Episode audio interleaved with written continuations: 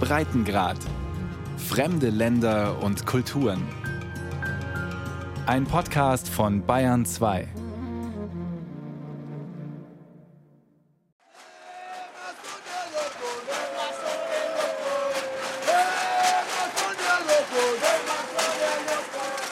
»30. Juni 2020. Kongolesischer Unabhängigkeitstag am Square Lumumba, mitten in Brüssel. Eigentlich ein Nichtort. Eine zugige, graue und trostlose Fläche zwischen dem vierspurigen Boulevard du Régent und der Metro-Haltestelle Porte de Namur. Doch heute ist der Platz voller Farben und voller Leben. Zwei hochgewachsene Männer tanzen in kugelförmigen Kostümen, die mit alten Getränkedosen behängt sind. Sie gehören zu einer afrofuturistischen Parade kongolesischer Künstler und rütteln ihr Publikum wach. Immer wieder habt ihr den Kongo in die Knie gezwungen, singen sie trotzig und recken die rechte Faust in den Brüsseler Himmel. Dieser Kongo wird immer wieder auferstehen.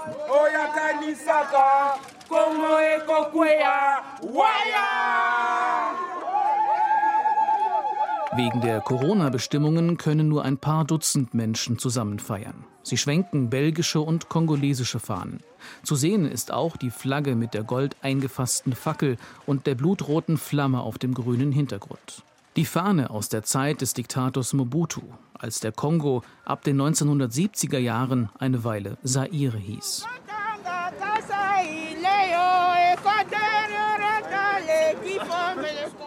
So sehr sich die Menschen auch froh und ausgelassen an das Ende der Kolonialzeit erinnern, so nachdenklich sind sie. Ganz eingehüllt in bunten Stoffen steht eine alte Dame am Rande des Platzes.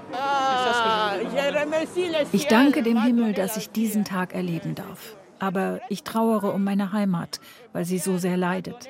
Dabei ist es so ein schönes Land. Es könnte Gottes Paradies auf Erden sein. Pichu Mayele vom Verein der kongolesischen Jugend in Belgien trägt zur Feier des Tages seinen besten schwarzen Anzug mit Einstecktuch und Hut.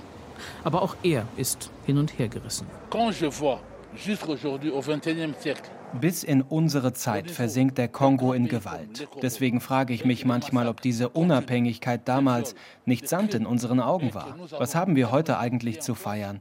Was hat Belgien mit uns gemacht? Wohin hat Belgien uns nur entlassen? Ist das nicht alles ein schlechter Witz? Wir sind immer noch abhängig.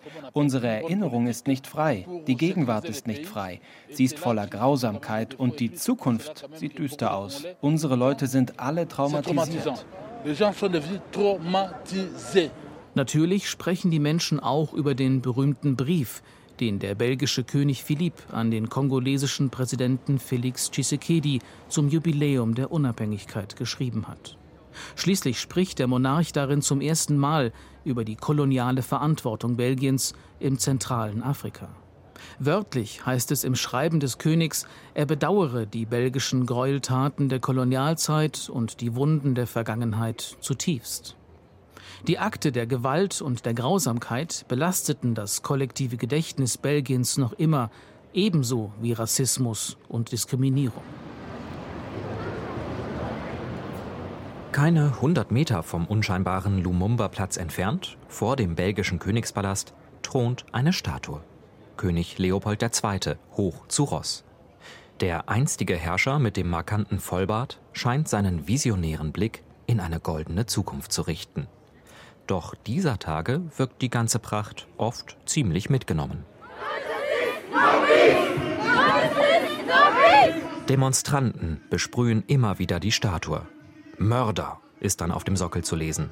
Am Rande einer Demonstration gegen Polizeigewalt und Rassismus war eine kleine Gruppe auf das Reiterstandbild geklettert, hatte die kongolesische Flagge geschwenkt und lautstark Wiedergutmachung gefordert.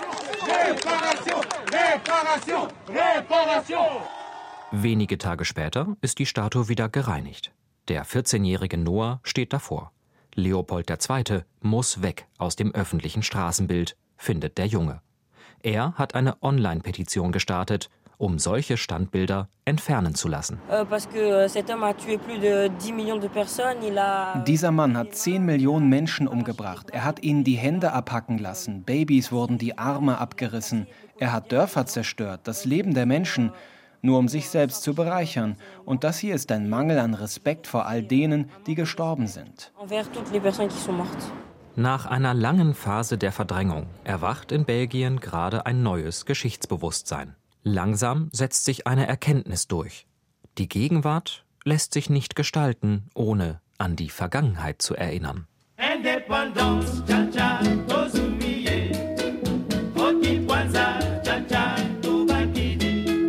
30. Juni 1960. Belgisch-Kongo wird zur unabhängigen Republik Kongo. Lange hatte die Kolonialmacht Belgien geglaubt, sie könne die dünne und gefügige kongolesische Elite mit ein paar Reformen bei Laune halten. Doch binnen kurzer Zeit waren viele kongolesische Parteien entstanden. Im Mai 1960 hatte der ehemalige Postbeamte Patrice Lumumba mit seiner Partei, der kongolesischen Nationalbewegung, die erste Wahl gewonnen. Im Kongo rumort es und Belgien hat den Algerienkrieg vor Augen, den Albtraum des kolonialen Frankreich. Daher die Entscheidung, alle belgischen Positionen in der Kolonie aufzugeben. Entsprechend feierlich ist am 30. Juni 1960 die Zeremonie in Leopoldville, dem heutigen Kinshasa. Im Palais de la Nation sind kongolesische und belgische Politiker zugegen, ebenso diplomatische Vertreter zahlreicher Staaten. Der belgische König Baudouin, Onkel des heutigen Königs Philippe, hält eine paternalistische Rede. Sie offenbart, wie widerwillig Belgien den Kongo in die Unabhängigkeit entlässt. Kongos Unabhängigkeit stellt die Krönung des Werkes dar, das König Leopolds eigenes Genie ersann, das er mit hartnäckigem Mut unternahm und an dem Belgien unverdrossen weiterarbeitete. Et avec persévérance par la Belgique. Kein Wort zu den unvorstellbaren Gräueltaten an der kongolesischen Bevölkerung seit dem späten 19. Jahrhundert. Baudouin ergeht sich lieber in einem überschwänglichen Lob der Kolonisierung. Die Kongolesen sollten das belgische Vermächtnis ehren, fordert der König. Heute werde das Erbe seines Großonkels gekrönt. Leopold II. sei schließlich nicht als Eroberer gekommen. Nein, er habe dem Kongo die Zivilisation geschenkt. Ne.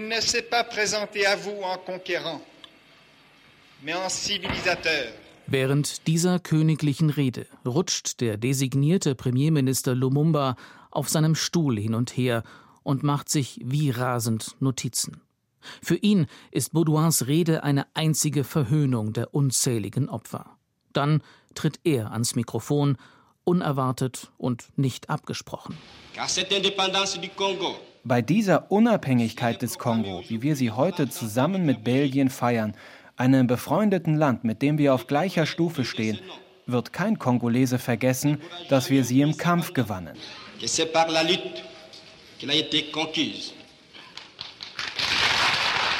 Es folgt eine spektakuläre Abrechnung mit dem scheidenden belgischen Kolonialherren vor aller Augen und Ohren. Wer wird je die Massaker vergessen, die Massenerschießungen, bei denen so viele unserer Geschwister umgekommen sind, die Zellen, in die jene gesteckt wurden, die sich weigerten, sich einem Regime der Unterdrückung und Ausbeutung zu unterwerfen? Der Kongo werde der Welt zeigen, was seine Menschen in Frieden und Freiheit leisten könnten, verspricht Lumumba. Der Kongo werde zum Zentrum des strahlenden Glanzes der Sonne werden für ganz Afrika. Es lebe der unabhängige Kongo. Nur mit Mühe kann König Baudouin dazu gebracht werden, dem abendlichen Bankett seine Aufwartung zu machen. Danach reist er überstürzt ab. Den Kongo lässt er völlig unvorbereitet zurück.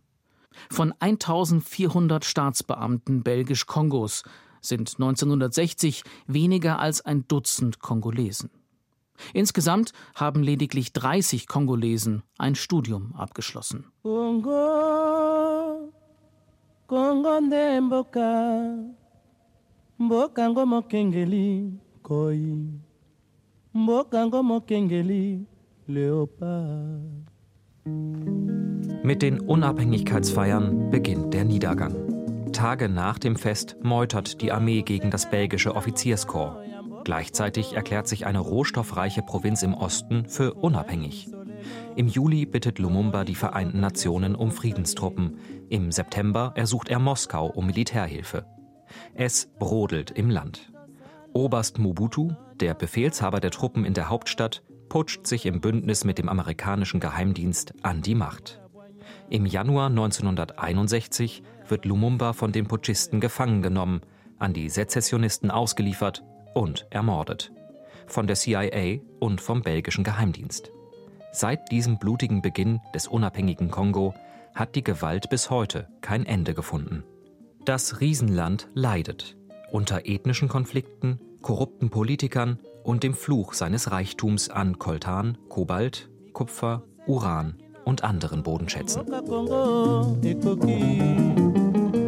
Belgien dagegen feiert damals die koloniale Kongo-Nostalgie weiter. Beispiel das Kolonialinstitut in Tervuren im Osten von Brüssel.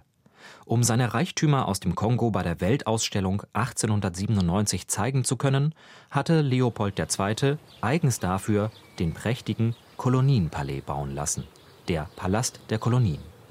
Mit seinem herrschaftlichen Park erinnert er an das Potsdamer Schloss Sanssouci. Heute zeugen nur noch die gut versteckten Grabplatten von den sieben Kongolesinnen und Kongolesen, die in Tervuren lange in einem Menschenzoo leben mussten.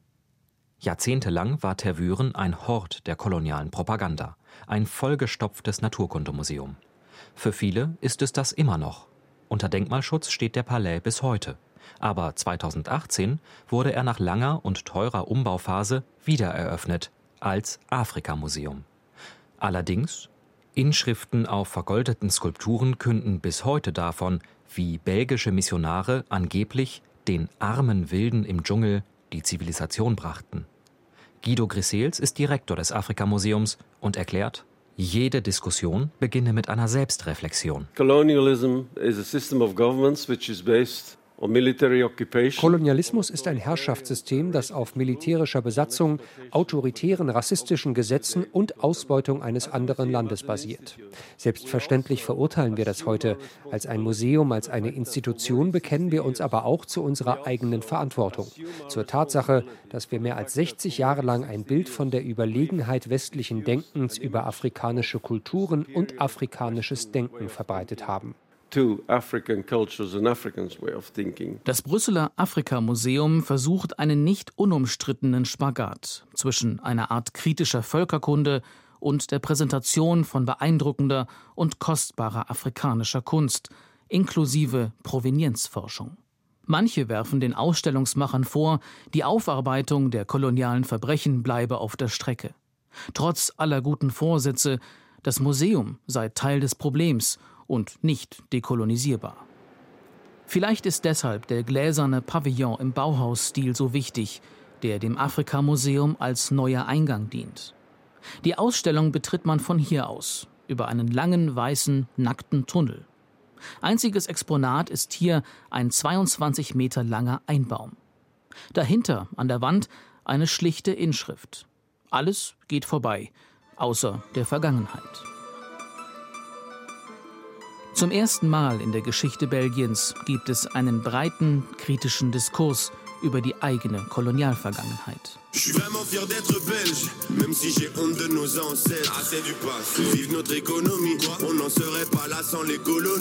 Schwarze und weiße Aktivistinnen streiten für die gemeinsame Sache, ausgelöst durch die weltweiten Black Lives Matter-Proteste. In Belgien verbinden sie sich mit der Erinnerungskultur an die Kongo-Gräuel. Und im Zentrum des Protests steht Leopold II. Noah, der Junge mit der Petition, sieht es ganz einfach so. Der König habe unsägliches Leid verursacht, er habe keinen Ruhm verdient. Leopold II a tué euh, plus de 10 millions de er hat über 10 Millionen Kongolesen, Afrikaner umgebracht. Es ist wirklich schrecklich, was er im Kongo getan hat. Ich finde, dafür darf er nicht auf einen Sockel gestellt und geehrt werden.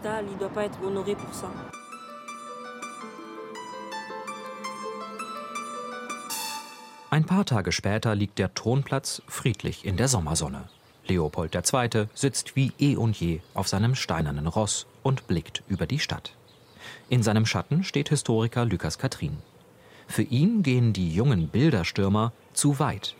Er sagt, die Geschichte lasse sich nicht einfach demontieren, schon allein aus ganz praktischen Gründen. Wir stehen hier, staat. Wir stehen hier, wie man da lesen kann, Area privata erectum. Es ist auf Privatgrund gebaut. Und wem gehört der? Dem Palast. Alles hier, der ganze Thronplatz gehört noch dem Palast. Und wer hat das Ganze bezahlt? Nicht die belgische Regierung oder die Stadt Brüssel. Es wurde über eine Ausschreibung finanziert. Wenn man sich die Liste anschaut, das sind 30 Seiten mit Namen von Firmen, die dafür Geld gespendet haben. Denen gehört es eigentlich. Wie kann man das Denkmal da enteignen und abreißen? Hoe kan je dat onteignen en weghalen? Er erwartet nicht, dass die königliche Stiftung hier reagiert. Dafür habe sie zu gut am Kongo verdient und tut es bis heute. Dem Königshaus gehören noch immer Immobilien im ganzen Land, gebaut mit Kolonialgeld. Sie werden gewinnbringend verpachtet.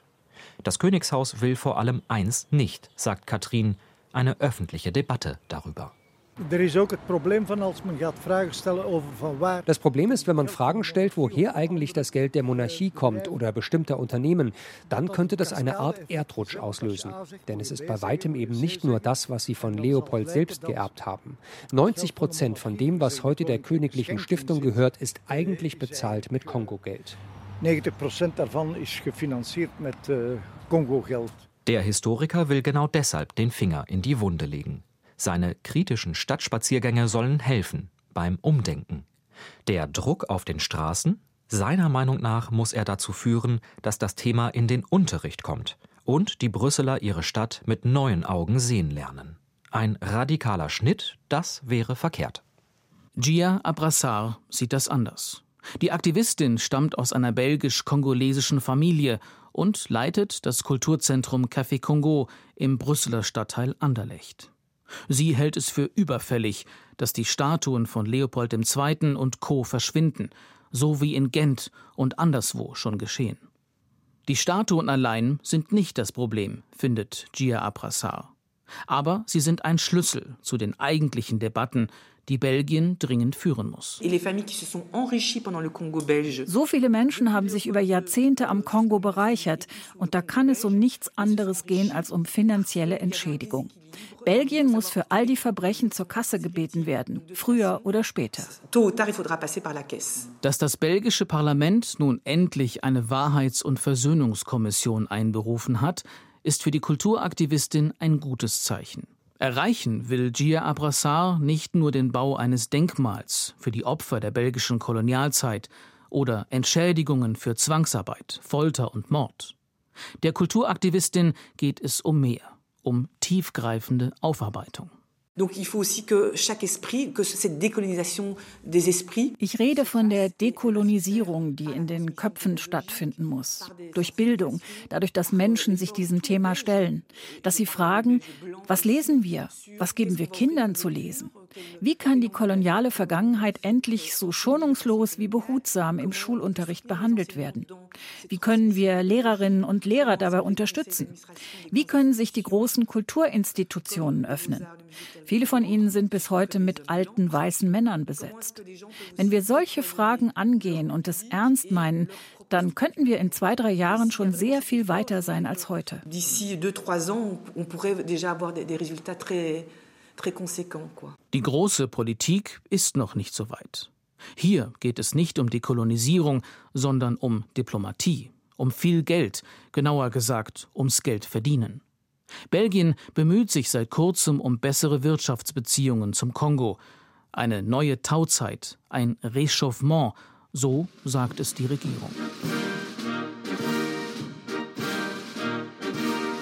2019 richtet Belgien einen prächtigen Staatsempfang aus für Felix Tshisekedi. Der neue kongolesische Staatspräsident ist zu Besuch in Brüssel, nach langer Funkstille zwischen den beiden Ländern. Unter seinem Vorgänger, Joseph Kabila, hatte noch Eiszeit zwischen Brüssel und Kinshasa geherrscht. Verbindungsbüros waren geschlossen, Diplomaten überzogen sich gegenseitig mit scharfen Verbalnoten. Nun soll es ein Neuanfang werden mit einem neuen Mann im Kongo. Der gibt sich bei seinem Staatsbesuch in Brüssel versöhnlich und verweist auf seine persönliche Verbundenheit mit Belgien. Es ist für mich eine große Freude, hier in Belgien zu sein, denn es ist für mich mein zweites Kongo. Ich habe hier mehr als die Hälfte meines Lebens verbracht. Ich kenne Belgien in allen Facetten und kann sagen, in diesem Land fühle ich mich immer zu Hause. Die Botschaft? Hier kommt ein Partner, mit dem man Geschäfte machen kann. Doch möglicherweise überschätzt Felix Tshisekedi seinen eigenen Einfluss. Das zumindest befürchtet Bob Kabamba. Der kongolesische Politikwissenschaftler lehrt heute an der Universität Lüttich. Die Lage in der alten Heimat analysiert er genau, und zu ihrem 60. Geburtstag ist ihm nicht zum Feiern zumute. Der Kongo habe die gleichen strukturellen Probleme wie eh und je, sagt Kabamba. Le Congo traverse der Kongo ist gerade in einer schwierigen Phase. Im Osten des Landes gibt es immer noch Gewalt. Das Sicherheitsproblem ist nicht gelöst. Es gibt viele bewaffnete Gruppen, kongolesische und ausländische. Und leider ist es immer noch die Zivilbevölkerung, die darunter leidet. Es ist also zu früh, um von wirklich stabilen Verhältnissen zu sprechen. So zumindest sieht es Bob Kabamba. Doch die belgische Politik scheint entschlossen, in den Beziehungen zur Demokratischen Republik Kongo ein neues Kapitel aufzuschlagen. Dahinter stecke wirtschaftliches Kalkül, erklärt der Politologe Bob Kabamba. Europa will seine Industrie erneuern. Und dazu braucht es Rohstoffe. Diese Rohstoffe findet man zum größten Teil im Kongo. Beispielsweise Kobalt, das wird für Elektroautos benötigt. Oder Coltan, das wird in Mobiltelefonen verbaut. Und da ist es verständlich, dass Belgien sagt, klar, wir versuchen das Eingangstor für diese Güter zu werden. Denn sie werden benötigt für Europas Reindustrialisierung. Rohstoffe sichern und so den Kontinent erschließen, das ähnelt dem Gedanken, mit dem einst das Terrorregime des Kongo-Freistaats errichtet wurde. Doch 60 Jahre nach der Unabhängigkeit sei alles anders, betonen beide Seiten. Man begegne sich heute auf Augenhöhe, als wirtschaftliche Partner mit gemeinsamen Interessen. Diese Hoffnung hatte schon Kongos erster Präsident Lumumba in seiner Rede zur Unabhängigkeit ausgedrückt. Nach sechs Jahrzehnten soll das endlich Wirklichkeit werden. Bob Kabamba allerdings glaubt, dass es soweit noch lange nicht ist. Auch wenn es heute Staatsempfänge gibt, der Kongo wird immer noch nicht als richtiger Verbündeter gesehen, eher wie ein Neffe. So sagt man das im Kongo, der Neffe, den man eine Zeit alleine gelassen hat. Und jetzt muss man ihm beim Aufwachsen helfen. Das Bild gibt es immer noch in der belgischen Politik und das verhindert echte partnerschaftliche Beziehungen auf Augenhöhe zwischen Belgien und dem Kongo. Auch Gia Abrassar vom Café Kongo fordert ein Umdenken, und zwar ein schonungsloses. Sie sagt, die koloniale Vergangenheit darf nicht länger versteckt und verfälscht werden. Was wir brauchen, ist nichts weniger als eine kollektive und generationenübergreifende Erinnerungstherapie. Denken Sie an eine Familienaufstellung. Nur dass die Familie hier ganz Belgien ist, das sich seiner kolonialen Vergangenheit stellen muss.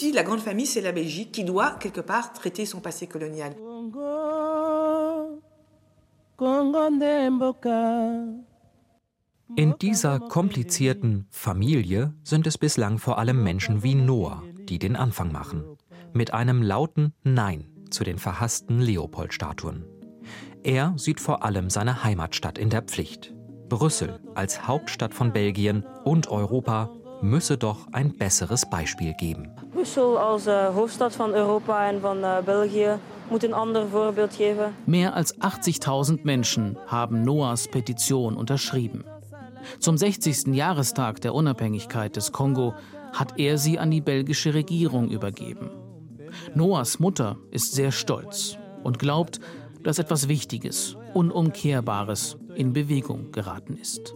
Euh, ich bin froh, dass er sich in seinem Alter seiner Kultur, der Geschichte seines Landes so bewusst ist. Ich glaube, das ist eine Botschaft der Hoffnung. Wenn er mit 14 so weit denken kann, dann gibt es für niemanden einen Vorwand, das nicht auch zu tun.